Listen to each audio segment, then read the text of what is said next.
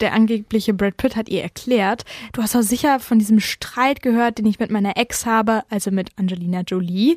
Jetzt hat sie mir gerade alle Konten dicht gemacht, ich komme da nicht mehr drauf. Ey, könntest du mir vielleicht mit 15.000 Euro aushelfen? Ohne Bewährung. True Crime von hier. Hi und herzlich willkommen zu Ohne Bewährung, einem Podcast von Audio West und den Ruhrnachrichten. Ich bin Nora Wager. Und ich bin Alicia Theisen. Und in unserem Podcast, da sprechen wir über echte Verbrechen hier aus der Umgebung und die Gerichtsprozesse dahinter. Und deswegen ist auch heute wieder bei uns unser Gerichtsreporter Martin von Braunschweig. Ja, hallo. Hi. Ja, jetzt ist es äh, passiert. Ich habe letzte Woche meine ersten beiden Ködernachrichten von Trickbetrügern bekommen aufs Handy. Eins meiner angeblichen Kinder hat sich nachts um drei bei mir gemeldet, hat mir eine SMS geschickt und äh, mir seine angebliche neue Handynummer gesimst. Ich habe dann mal darauf verzichtet, wie gewünscht auf WhatsApp zurückzuschreiben, weil ganz ehrlich, das Einzige, das an dieser Nachricht halbwegs gut gemacht war, war die Aufmachung. Kein Komma, kein Punkt und nur ein einziges Wort groß geschrieben. Das sah tatsächlich glaubhaft nach Kindern oder Jugendlichen aus. Aber nachts um drei Uhr eine SMS. Also das hätte echt nicht mal meine Mutter geglaubt und die ist Ende 70. Wie sieht das bei euch aus? Muss ich mir jetzt Gedanken machen, weil ich hier der Einzige im Enkeltrickalter bin oder hattet ihr sowas auch schon mal? Nee, ich krieg tatsächlich auch solche Nachrichten. Also ganz ehrlich, die fangen dann meistens an mit Hallo Mama. Ich hatte aber auch schon Hallo Papa. Und äh, ich halte beides für sehr unwahrscheinlich. Und ja, wir kennen die Maschen inzwischen. Wir berichten darüber ja ständig in unserem Job. Deswegen nehme ich das nicht mal ansatzweise ernst. Aber eine Kollegin von mir, die hat mir wirklich, ähm, ich glaube, das war erst vor ein paar Tagen, was ziemlich Witziges erzählt. Und zwar hatte ähm, ihr auch jemand geschrieben von wegen, oh, hallo Mama und hier und meine neue Nummer. Und daraufhin hat sie zurückgeschrieben, nee genau, sie wurde auch angeschrieben mit Hallo Papa. Und daraufhin hat sie geschrieben, ich dachte, der Rechtschreibkurs hätte dir was gebracht. Wofür zahle ich das eigentlich? Du bist ein totaler Versager und das bleibst du auch, dein Papa. Und das finde ich irgendwie eine richtig geile Konterantwort. Und man soll ja eigentlich nicht zurückschreiben, nichts machen, aber ich habe sie dafür schon sehr gefeiert. Ja, aber ich kenne das auch mit diesem Hallo Mama, da denke ich mir immer, das wüsste ich. Das wüsste ich, ganz ehrlich. Hätte ich mitbekommen. Hätte ich mitbekommen und wenn nicht, dann ist das der falsche Weg, um zum ersten Mal zu schreiben.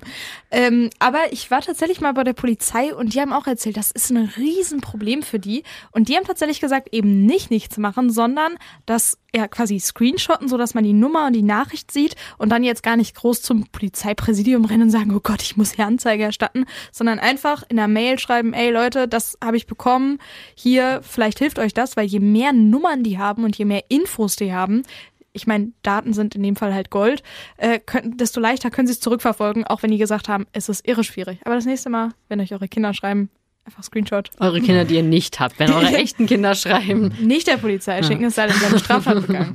Die echten Kinder schreiben auch potenziell keine SMS mehr, aber das ist das, eine andere Das ist ein Sache. ganz anderes Thema. Das meine ich ja, aber ich habe die Nummer nicht an die Polizei geschickt. Vielleicht mache ich es noch, ich habe sie noch, aber ähm, vielleicht dann auch erst bei Köder Nachricht Nummer 3, 4 und 17 oder so. Mm, Werden also, bestimmt kommen. Ja, ich rechne da ganz fest mit.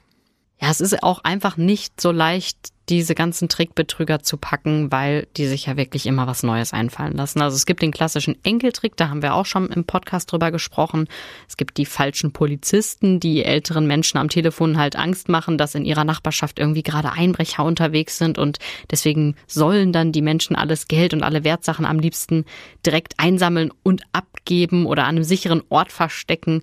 Und diese ganzen Maschen, die klingen immer total absurd, aber es fallen leider, muss man sagen, sehr, sehr viele Menschen drauf rein und die lohnen sich eben für diese Trickbetrüger.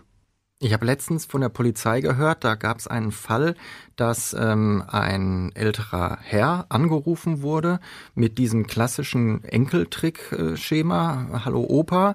Der hat das sofort durchschaut, hat gesagt, du bist nicht mein Enkel, hat aufgelegt.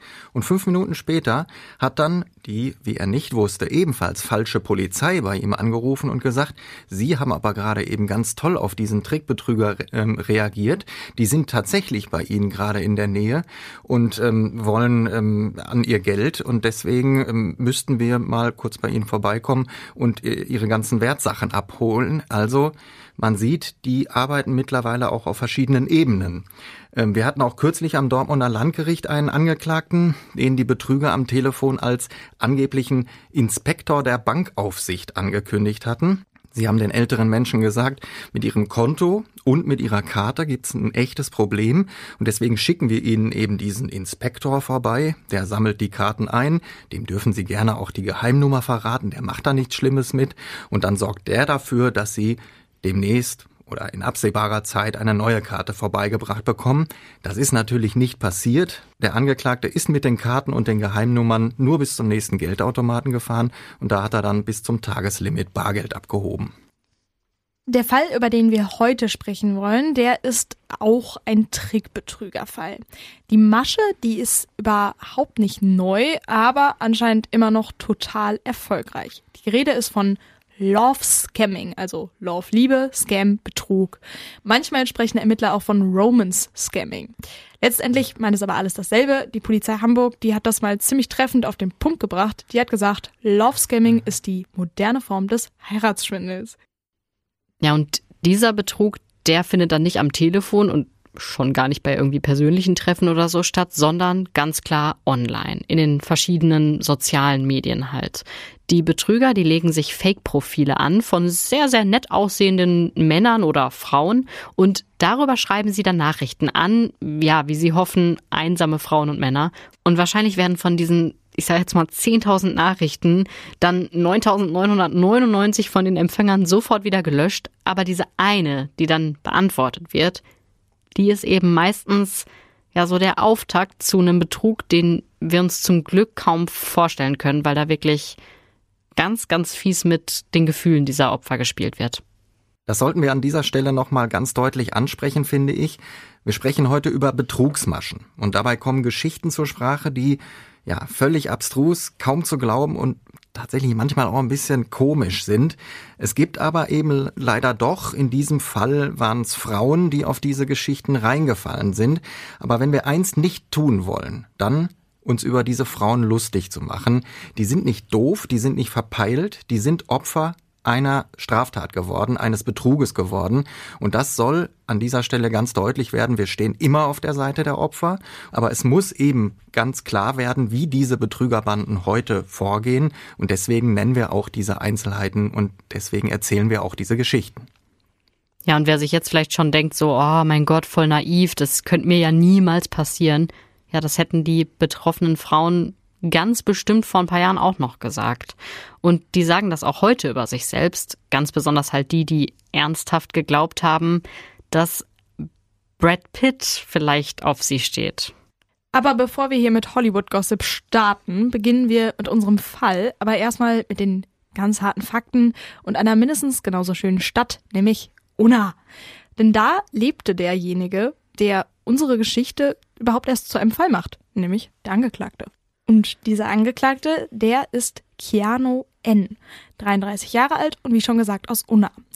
Aber er heißt eigentlich gar nicht wirklich Keanu, denn wir haben seinen Namen geändert. Denn es ist mit den Informationen, die man relativ schnell herausfindet und die auch für den Fall wichtig sind, relativ leicht, ihn zu finden. Und deswegen haben wir seinen Namen geändert. Also, er kommt aus Unna, wurde aber in Kenia geboren und ist dann im Alter von drei Jahren nach Deutschland gekommen, weil seine Mutter einen deutschen Mann kennengelernt hatte. Ja, und dann war Keanu N. im Kindergarten, hat ganz normal die Grundschule besucht und danach auf der Gesamtschule dann den Abschluss der Klasse 10 gemacht. Und danach wusste er erstmal nicht so wirklich, was er wirklich mit sich anfangen sollte. Deshalb ist er noch für eine Zeit auf dem Berufskolleg im Bereich Hauswirtschaft gewesen. Das Abi hat er aber anders als erstmal geplant dann doch nicht nachgemacht. Als ich den Lebenslauf von Keanu N. im Prozess gehört habe, habe ich gleich an mehreren Stellen gezuckt und gedacht, das ist eine Geschichte, die gehört einfach erzählt, weil sie auf der einen Seite ziemlich speziell, auf der anderen Seite aber auch total typisch für bestimmte junge Menschen ist. Ähm, nach dem Berufskolleg hat unser Angeklagter zunächst im Krankenhaus gearbeitet, aber nicht in der Pflege, sondern in der Küche. Da hat er gespült und im Grunde so Handlangerarbeiten erledigt. Dann wollte er aber doch eine Ausbildung machen und er hat eine Stelle als Steuerfachangestellter gefunden. Also Büro, Computer, Zahlen, Tabellen und so weiter. Das hat er genau ein halbes Jahr durchgehalten und dann für sich entschieden, das ist mir doch alles zu theoretisch hier. Also hat er die Ausbildung geschmissen und eine neue angefangen als Maler und Lackierer. Also wenn man so will, die vollständige 180-Grad-Wende, Baustelle statt Büro. Er hat weniger mit dem Kopf als mit seinen Händen gearbeitet. Er konnte kreativ sein und am Ende des Tages sehen, hey, das habe ich heute mit meinen Händen geschaffen, das habe ich heute geleistet. Aber auch das hat ihm am Ende nicht gefallen und er hat gesagt, das war dann wiederum zu viel Handwerk für mich. Ja, und das kann man jetzt natürlich so oder so sehen. Die einen würden sagen, ach guck mal hier, der hat voll die vielfältigen Interessen und der ist so offen für alles, der muss natürlich erstmal das Richtige finden. Man kann aber auch sagen, und ich glaube, in dem Fall trifft das auch eher zu, hier ist ein junger Mann, der wirklich nichts mit sich anzufangen weiß und auch nicht mit seinem Leben. Also der nicht mal weiß, was interessiert mich überhaupt, wofür könnte ich vielleicht eine Leidenschaft haben, der ja völlig ideenlos und planlos durchs Leben geht. Und das ist irgendwie dann noch ein bisschen tragisch. Ja, genau. Und weil nämlich aus Keanu N durchaus ein anderer hätte werden können als der, der jetzt hier ähm, auf der Anklagebank am Dortmunder Landgericht gesessen hat. Er hat nämlich erzählt, dass er immer gerne und viel Fußball gespielt hat, schon als Kind. Und er war wohl auch richtig gut beim Fußballspielen. Also jetzt nicht Champions League Niveau oder so, aber in der A-Jugend, also mit 18 Jahren, hat er immerhin noch in der ersten Bundesliga gespielt. Und er hat dann vor Gericht gesagt, natürlich hatte ich den Traum, tatsächlich Profi zu werden. Dann hätte er mit dem, was er gerne tut, auch richtig viel Geld verdienen können. Denn auch in der zweiten Liga oder in der dritten Liga, das sind ja auch Profis, da kann man ja gutes Geld verdienen. Und als er das so erzählt hat, habe ich mir ähm, das so wie so eine Weggabelung vorgestellt, an der dieser 18-jährige Keanu ankommt. Und man kann jetzt nicht sagen, dass er eine falsche Entscheidung getroffen hat, dass er falsch abgebogen hat. Vielmehr hat das Leben für ihn diese falsche Entscheidung getroffen. Er war bei vielen Probetrainings, er hat sich überall vorgestellt, er wollte wirklich diesen Traum vom Profi wahr werden lassen. Er war unter anderem sogar beim VfB Stuttgart. Aber am Ende, sagt er, hieß es immer, Junge, du bist zu klein, du bist zu schmächtig, wir geben dir keinen Vertrag. Und sowas macht natürlich was mit einem. Immer wieder Hoffnung und dann der Rückschlag und am Ende die Erkenntnis, okay, das, was ich eigentlich wirklich gerne tun würde, was mein Traumberuf ist, das kann ich nicht machen. Und so ist er dann an dieser Weggabelung eben in die falsche Richtung abgebogen oder abgebogen worden. Wie er im Gericht gesagt hat, ich bin auf die schiefe Bahn abgebogen. Ja, er hat dann nämlich die in Anführungszeichen falschen Leute kennengelernt. Also er hat viel Mist gebaut, er hat angefangen zu kiffen und dafür braucht man natürlich dann auch Geld und dann kamen die ersten Straftaten. Diebstahl, Drogenbesitz, sowas halt. Und schließlich 2013, da kam dann aber noch ein bewaffneter Raubüberfall auf einen Kiosk dazu und dafür ist Keanu zu fünf Jahren und neun Monaten Haft verurteilt worden. Und diese Strafe, die hat er dann auch zum Großteil tatsächlich im Gefängnis abgesessen. Und damit war auch klar, als er 2019 dann rausgekommen ist, hey, jetzt wird das mit der Fußballkarriere auf jeden Fall nichts mehr. Es gibt auf seinen Namen aber immer noch einen Eintrag bei transfermarkt.de und nein, ihr müsst jetzt gar nicht erst versuchen. Wir haben den Namen ja extra deswegen geändert. Aber da kann man genau nachlesen, wo er ball gespielt hat. Wuppertal, Aalen, dann war er mal in Wattenscheid. Und da steht, dass er nach seiner Haftentlassung tatsächlich nochmal bei einem Verein angefangen hat. Der Fußball, der hat ihn also, obwohl er auf die schiefe Bahn geraten ist, echt nicht losgelassen. Klopf, klopf an alle Podcaster der Republik und weltweit. Du möchtest, dass mehr Leute deinen Podcast hören, dann ist audiomarktplatz.de genau der richtige Ort für dich. Es ist ganz einfach. Mit Werbung in anderen Podcasts wird dein Podcast von neuen Hörerinnen und Hörern entdeckt. So viele Menschen, die hören täglich ihre Lieblingspodcasts und jetzt stell dir vor, Werbung für deinen Podcast erreicht sie genau dann, wenn sie am aufmerksamsten sind. Besuch noch heute audiomarktplatz.de, den größten Marktplatz für Podcast-Werbung in Deutschland von Podigy. Podcast-Werbung Geschichten, die bleiben, überall und jederzeit. Und nach der Haft ist er dann äh, auch wieder bei seiner Mutter eingezogen und er hat nicht nur mit dem Fußball weitergemacht, sondern man muss auch sagen, er hat sein Leben eigentlich ganz gut in den Griff gekriegt. Als er wegen unserer heutigen Sache ähm, festgenommen wurde, hatte er gerade einen Job gefunden bei einer Softwarefirma. Die hat ihm Dienstlaptop und ein Tablet und so weiter gegeben. Er hat viel zu Hause gearbeitet, war ja Corona ähm, und er hat da bis zu 2500 Euro im Monat verdient. Das sind jetzt natürlich keine Reichtümer, klar, aber ich glaube, das sind Durchschnittsverdienste, gerade hier im Ruhrgebiet. Und das ist halt locker ausreichend, wenn man noch bei Mama wohnt, weil er eben noch die Miete und das Essen und so weiter alles serviert bekommen hat, konnte er mit diesen 2500 Euro ziemlich gut über die Runden kommen.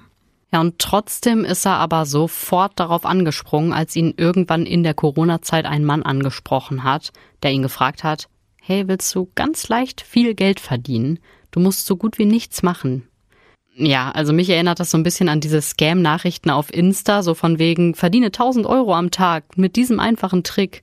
Aber Keanu wollte sich auf jeden Fall den Vorschlag anhören und der Vorschlag war, du gehst zur Bank, genauer gesagt zu vier Banken, Noris Bank, N26, Deutsche Bank und Klarna und da eröffnest du jeweils ein Konto. Und dann gibst du mir die IBANs und ich melde mich, wenn ich absehen kann, dass Geld auf dem Konto eingeht. In diesem Fall sollte Keanu das Geld entweder sofort in eine andere Kontoverbindung überweisen oder aber er sollte das Geld am Automaten abheben und zum Essener Hauptbahnhof kommen. Da gab es dann einen Kontaktmann, dem er das Geld gegeben hat. Und das Beste aus Sicht von Keanu war, äh, von jeder Summe durfte er sich 10% als Provision in die eigene Tasche stecken. Also wenn 10.000 Euro auf einem dieser vier Konten eingegangen sind, hatte er ein Tausender für sich. Und das ja wirklich für so gut wie gar keine Gegenleistung. Denn das, was er machen sollte, das war ja wirklich gar nichts. Also maximal mal nach Essen fahren oder ansonsten nur eine Online-Überweisung machen. Ja, und spätestens da muss man sich dann aber ja fragen, hey, wo ist denn hier eigentlich der Haken? Weil dass das nicht so einfach ist, Geld zu verdienen, das wissen wir, glaube ich, alle.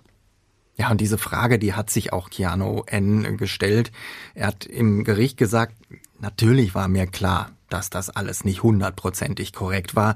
Denn wenn das alles völlig legal gewesen wäre, dann hätte man mich ja überhaupt nicht gebraucht. Dann hätten sich diese Leute die Konten auch einfach selber eröffnen können. Und er will dann nachgehört haben. Du sag mal, was läuft denn da genau im Hintergrund? Wo kommt denn das Geld her? Und da soll sein Kontaktmann geantwortet haben, mach dir mal keine Gedanken, ich mache Geschäfte mit Gebrauchtwagen und Baumaschinen. Und Keanu hat ihm das tatsächlich im ersten Moment geglaubt.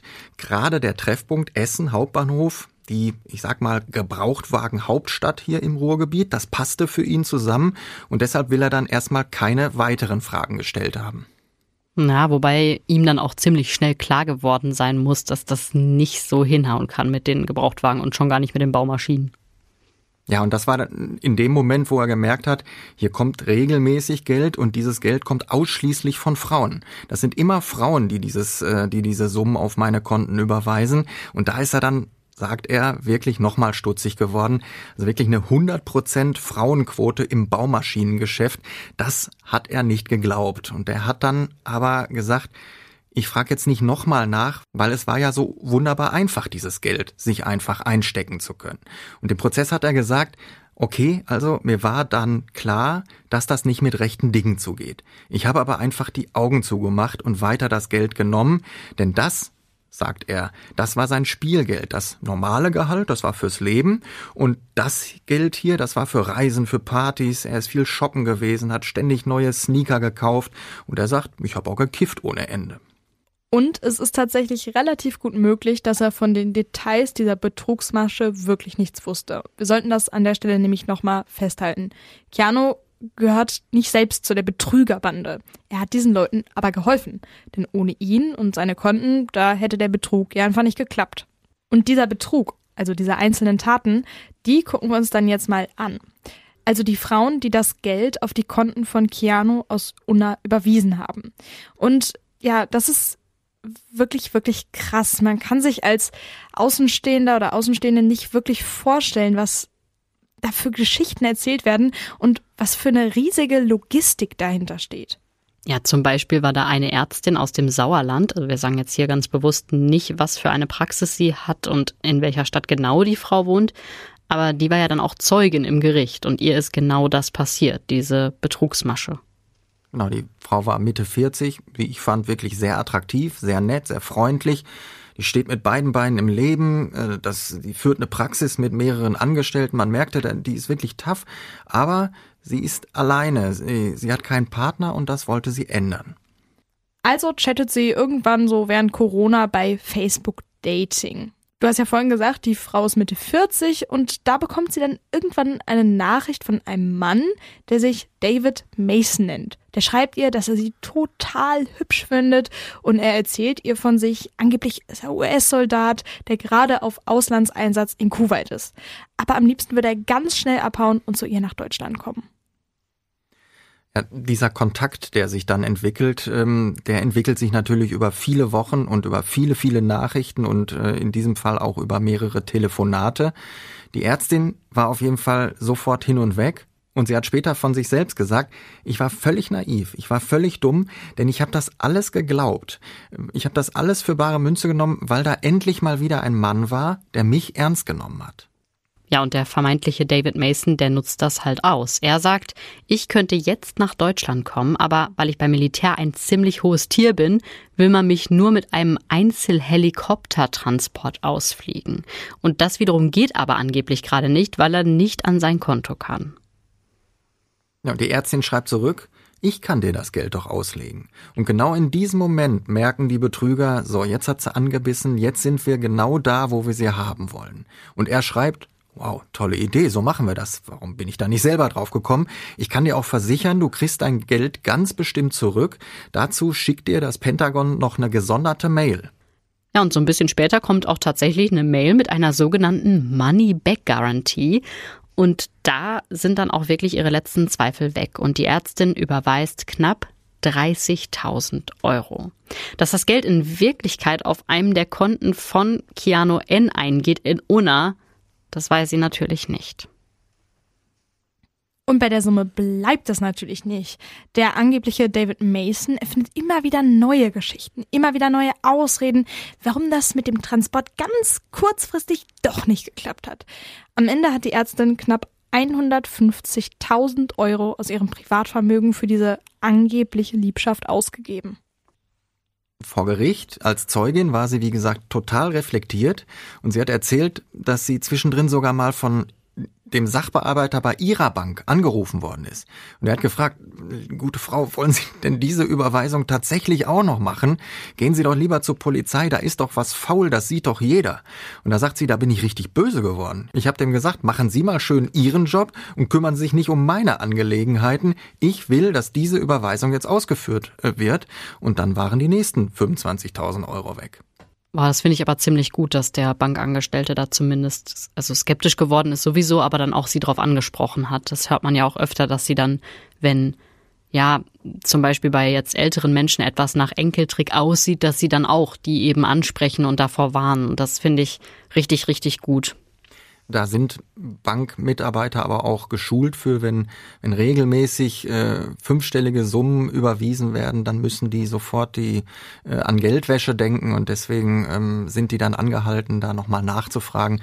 Ich bin auch schon mal von einer, von einer Bank angerufen worden, da hatte ich äh, ein und dieselbe Summe an ein und denselben Empfänger innerhalb von einer Minute zweimal überwiesen. Das war aber richtig so. Das äh, sollte ich so machen. Nicht eine komplette Summe, sondern zwei Einzelsummen. Aber da hat man mich eine Stunde später angerufen und gesagt, welche davon ist falsch, können wir eine löschen. Da habe ich gesagt, nein, ich möchte beide bitte durchgehen lassen und dann ist das gelaufen. Das war allerdings auch keine fünfstellige Summe, gebe ich offen zu. Das klingt aber trotzdem ein bisschen sketchy. Was hast du gemacht, Martin? Was hast du gemacht? Sag ich nicht. Jetzt war es bei der Frau natürlich leider nicht so lustig. Am Ende hat sie ja erfahren, dass hinter David Mason ja nur ein Betrüger gesteckt hat. Wie ist sie denn mit der Geschichte fertig geworden? Weil sie war ja wirklich, du hast es gesagt, eine Frau mitten im Leben. Also ja, ich stelle mir das sehr schwierig für sie vor. Ja, das hat man auch gemerkt, das war auch schwierig und sie, sie wusste auch nicht so richtig, glaube ich, welche Rolle sie jetzt einnehmen wollte. Sie wollte auf jeden Fall stark wirken und nicht hier in Selbstmitleid irgendwie zerfließen. Deswegen hat sie das fast ein bisschen zu locker abgetan. Ähm, der Richter hat sie gefragt, ähm, wie sieht das denn jetzt aus? Mein 150.000 Euro, ähm, sind sie jetzt in finanziellen, wirklich schweren finanziellen Schwierigkeiten? Und da hat sie gesagt, nein, das ist, das ist einfach dumm gelaufen. Ich muss jetzt einfach noch ein bisschen mehr arbeiten, um das Geld wieder reinzukriegen.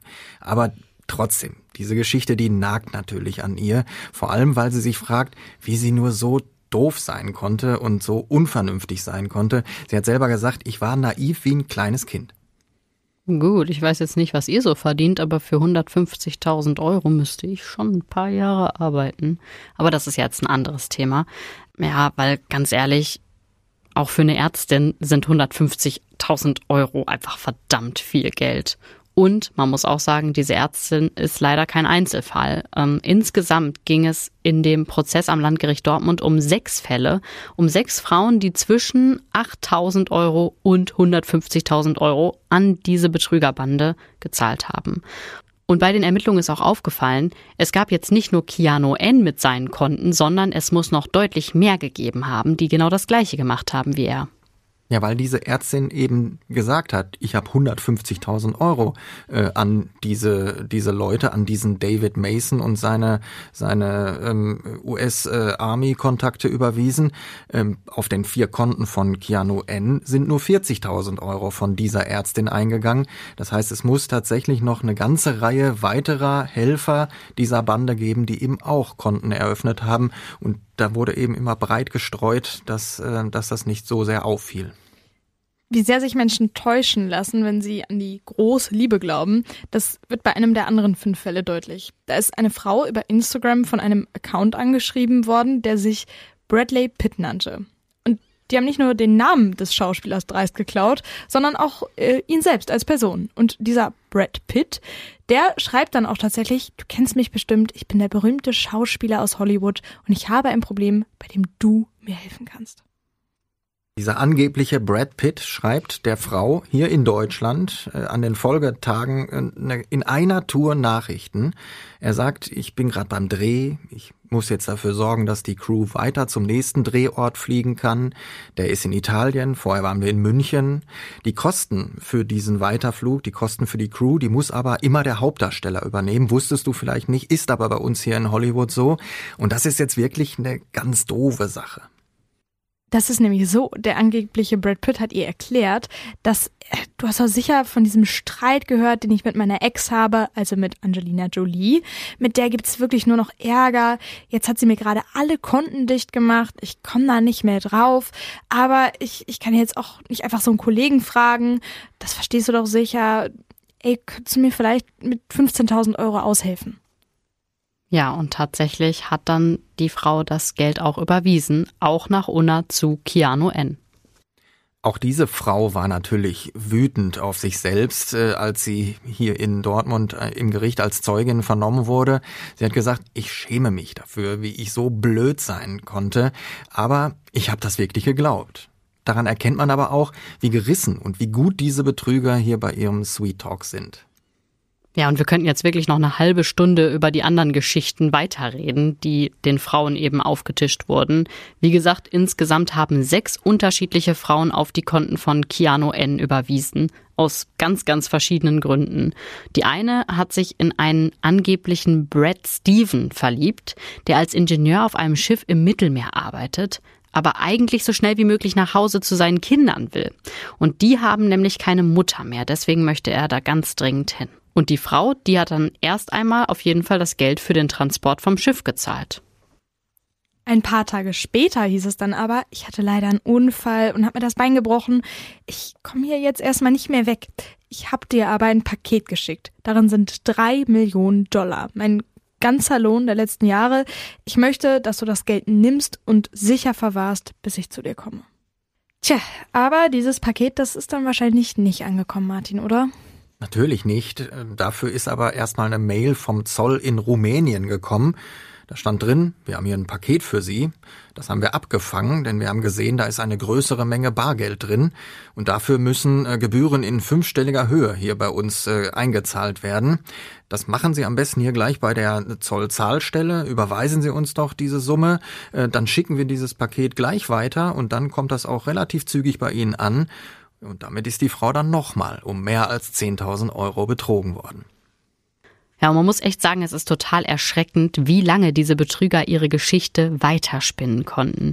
Im Grunde können die alle wahrscheinlich sofort, ja, als Drehbuchautoren bei irgendeiner Daily Soap oder so anfangen, weil so klingt's ja wirklich. Irgendwelche Bohrinseln, Unfälle, kranke Kinder, fiese Frauen, die den Kindern ihr Tablet weggenommen haben.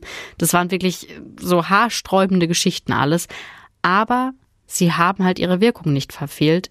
Im Endeffekt haben die Frauen überwiesen.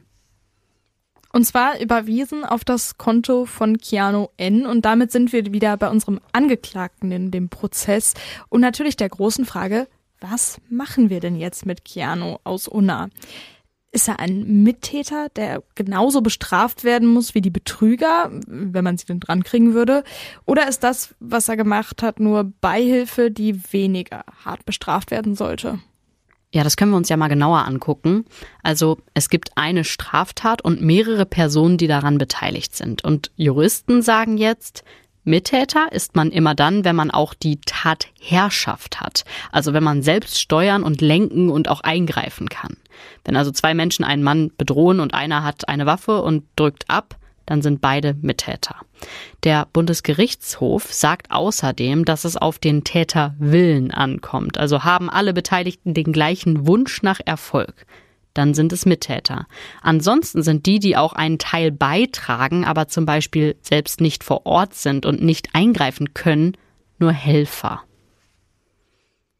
Im Fall von Keanu N war das für die Juristen dann ziemlich schnell klar der hat sich nicht an den tatsächlichen Betrugsgeschäften beteiligt.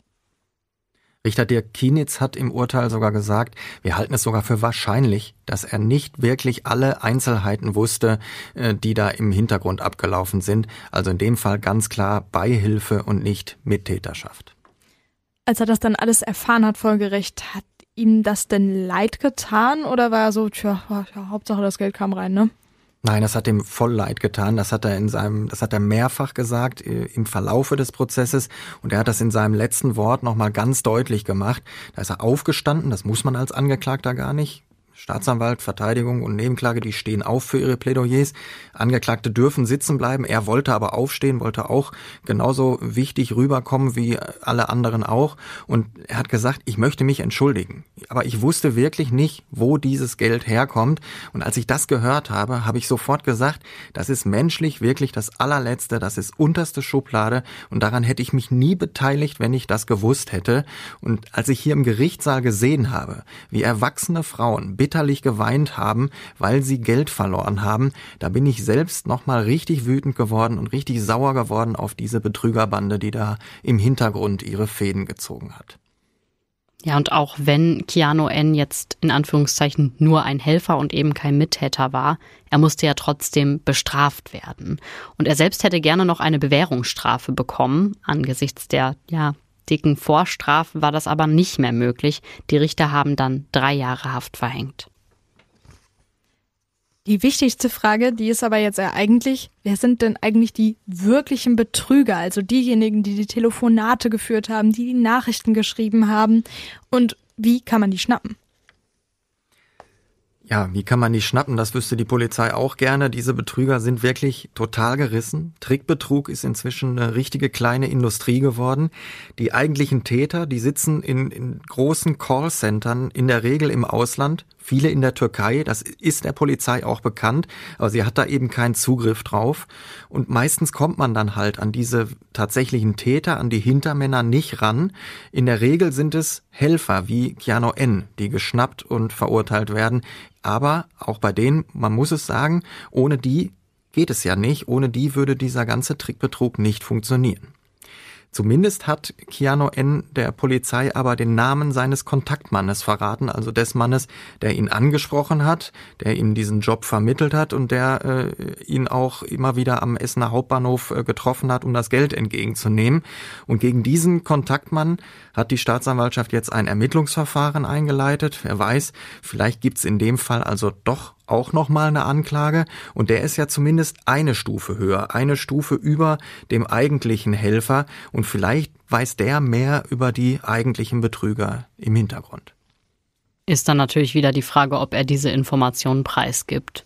Also ich will da jetzt auch nicht zu pessimistisch klingen, aber du hast es schon gesagt, es ist wahnsinnig schwer, an die eigentlichen, ja, Strippzieher, Hintermänner, wie auch immer, dran zu kommen. Und ähm, das wird wahrscheinlich auch so bleiben, weil klar werden die Ermittlungen immer besser und die Polizei kennt die Tricks immer besser, aber die Betrüger, die werden ja auch immer besser und denken sich halt immer neue Strategien aus. Ja, und die Technik entwickelt sich auch schlicht und ergreifend weiter. Also es gibt künstliche Intelligenzen, vielleicht habt ihr das auch schon mal gehört, die können die Stimmen von Leuten sehr gut imitieren. Und dann wüsstet ihr jetzt gar nicht mehr, ob das Nora Wager ist, die gerade den Podcast moderiert, oder vielleicht äh, alle drei sind Martin, der äh, dessen Stimme dann so verändert wurde, dass es klingt wie Alicia oder ich. Und das geht mittlerweile erschreckend gut. Und da reicht es ja nur, wenn äh, irgendwie die Trickbetrüger ein Video von jemandem auf Instagram nehmen, der braucht ein bisschen Input, so zwei Minuten oder so.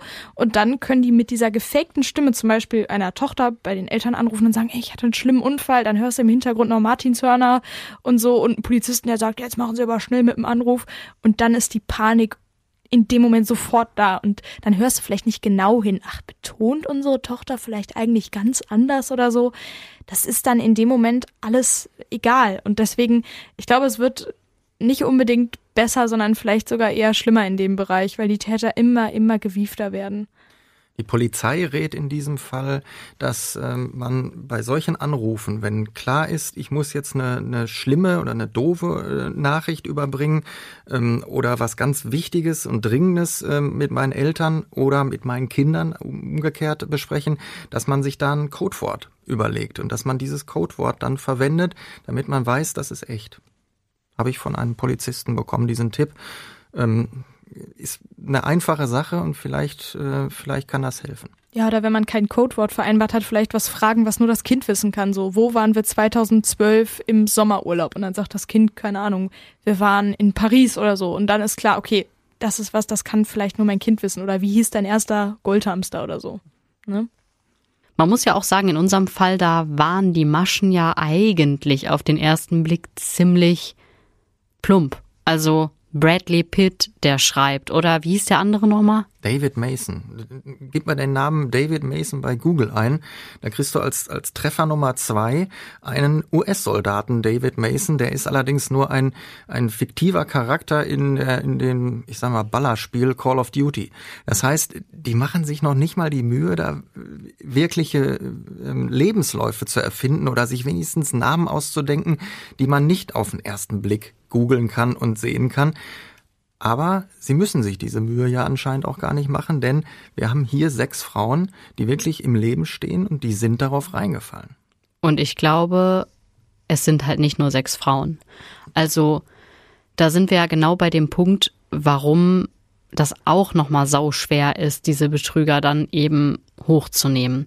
Weil, wenn ich mich da jetzt reinversetze, mir schreibt da Bradley Pitt und meinetwegen aus irgendeinem Grund, ich bin wirklich in dem Moment, ey, der hat mir so toll geschrieben. Ja, und, und das war ja alles während Corona. Also du bist die ganze Zeit in deiner Wohnung, triffst genau. niemanden, bist irgendwie einsam und so, ne? Da kommt dir sowas vielleicht viel gelegener. Ja, die Ärztin hat ja auch gesagt, ne, endlich mal einer, der mich ernst nimmt. Und klar, wir haben das ja jetzt zusammengefasst und komprimiert und die Geschichten an sich, die klingen natürlich banal und absurd. Aber diese ganzen Chatverläufe, teilweise Anrufe, die es gegeben hat, da werden die ja wirklich das Blaue vom Himmel gelogen haben. Da werden die versucht haben, irgendwie ne, wirklich auf die Gefühle einzugehen. Und manchmal, gerade wenn man einsam ist, und das ist ja das ganz, ganz ekelhafte an diesen Maschen, das trifft die Menschen, die einsam sind, an diesem Love-Scamming. Ähm, da ist es ja wirklich so, es reicht ja schon, wenn eine Person einfach fragt, ey, wie war dein Tag? Wenn diese mhm. Person das sonst nicht hat, jemanden, dem sie erzählen kann, weiß ich nicht, hey, heute in meiner Praxis, dann ist es viel, viel einfacher, über Ungereimtheiten, über vielleicht auch offensichtliche Lügen hinwegzusehen, weil die Person tut in dem Moment gut. Und die Person, ähm, die, die, die kümmert sich um mich, die ist für mich da. Und deswegen, so banal diese Geschichten klingen und so komisch in Anführungszeichen das klingt, mir tun diese Frauen unfassbar leid, weil das A wirklich, ich würde fast sagen, jedem passieren kann oder jeder passieren kann, also Männern wie Frauen.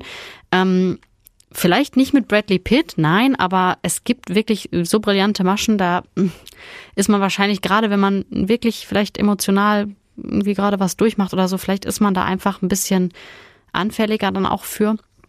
Und B, tut's mir unfassbar leid, weil wenn dann alles auffliegt und wenn es dann so kurz und knapp vor einem liegt, von wegen, ey, du hast ernsthaft geglaubt, Bradley Pitt schreibt dir, ähm, und das ja irgendwie von Hollywood da mal eben rüber und äh, ja, dann fängt eben das an, was ja auch die Ärztin gesagt hat, diese Scham. Also dann schämt man sich und dann traut man sich vielleicht auch gar nicht, das irgendwie dem Sohn oder der besten Freundin oder wem auch immer zu erzählen, vielleicht schon gar nicht der Polizei, weil man sich eben so dumm und blöd fühlt, dass man darauf reingefallen ist. Und deswegen, langer Bogen, ich hab's gleich, glaube ich, dass es deutlich mehr als diese sechs Frauen sind, deutlich, deutlich mehr, weil nicht alle werden sich getraut haben, zur Polizei zu gehen und zu sagen, hey, übrigens hier, ich wurde hier gerade total betrogen. Ja, das, was du gerade gesagt hast, das habe ich mir bei der Ärztin auch schon gedacht. Wir haben es ja gesagt, das war ja nicht so, hi, mein Name ist David Mason. Oh, hi, cool. Ja, gib mir Geld. Sondern das war ja wirklich über Wochen und Monate und man wird seine Insider gehabt haben, seine Witzchen, die man immer wieder macht. Man hat bestimmt auch so gemeinsame Pläne gemacht. Ey, dann fahren wir dahin in Urlaub oder so. Ich muss dir unbedingt mal meinen Lieblingsimbiss zeigen.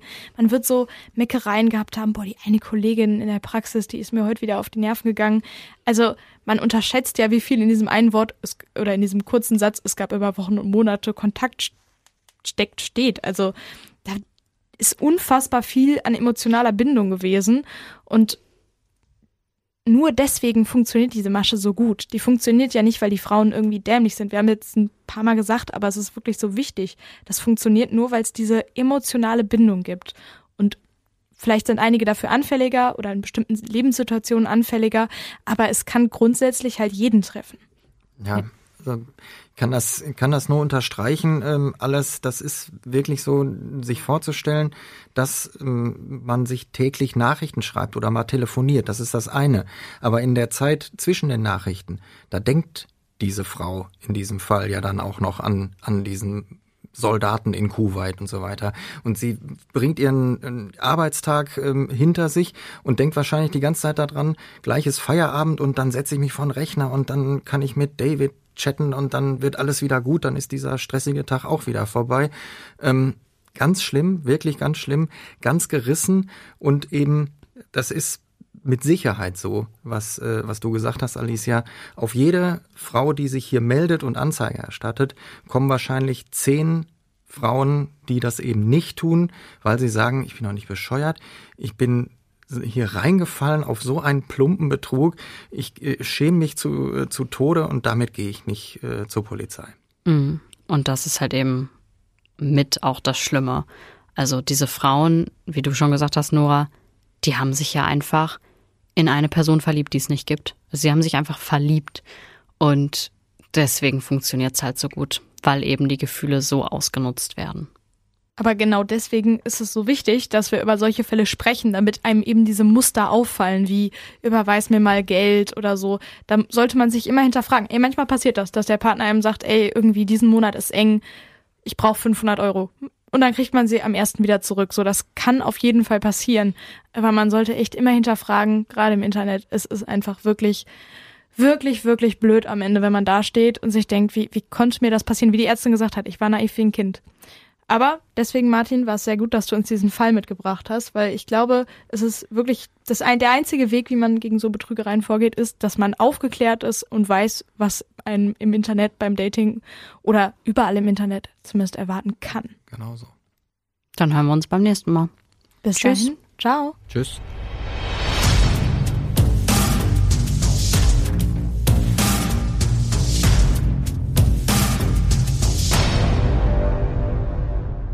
Wenn ihr uns mal eine Nachricht oder ein Feedback schreiben wollt, dann könnt ihr das bei Instagram machen. Da heißen wir natürlich ohne Bewährung. Und ihr könnt uns helfen, indem ihr uns Bewertungen gebt. Und zwar bei Spotify oder Google oder allen möglichen Plattformen, wo ihr uns findet. Da dürft ihr uns gerne eine Bewertung schreiben oder fünf Sterne dalassen. Vielen Dank.